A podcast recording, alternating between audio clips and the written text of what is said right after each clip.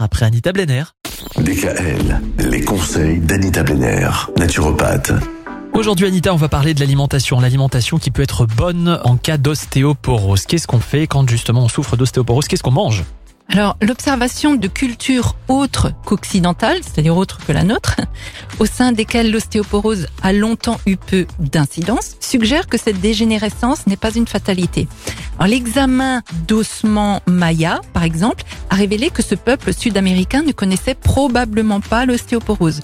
Les populations africaines et asiatiques aussi ont longtemps été indemnes d'ostéoporose avant de se rallier peu à peu aux standards de l'alimentation et du style de vie occidental. Nous, les Occidentaux, on ramène pas toujours ce qu'il faut.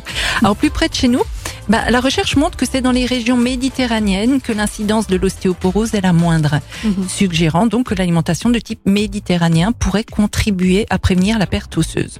Donc les études confirment que la variété des nutriments antioxydants, anti-inflammatoires et alcalinisants de ce régime prémunissent les populations concernées, même à un âge avancé. Donc, encore une fois, le régime méditerranéen apporte par ailleurs deux catégories de nutriments dont la recherche a découvert l'importance dans la santé osseuse.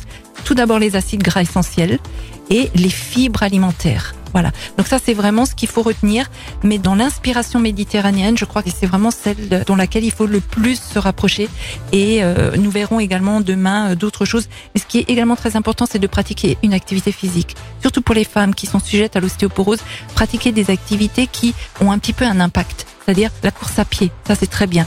Ah. Euh, plus que la natation qui est plus fluide. Vous voyez, il faut qu'il y ait un, un impact quand un impact. Voilà. Donc la course, le tennis, le jogging, euh, même l'équitation. Ah moi j'aurais pensé l'inverse, c'est marrant. Non, c'est pour fortifier justement la densité osseuse. D'accord. Qu'elle soit plus dense. Voilà. Bon bah justement demain nous allons parler d'un autre type de nutrition puisque nous allons parler de micronutriments, mais également de plantes qui peuvent être bonnes pour nos os. Retrouvez l'ensemble des conseils de DKL sur notre site internet et l'ensemble des plateformes de podcast.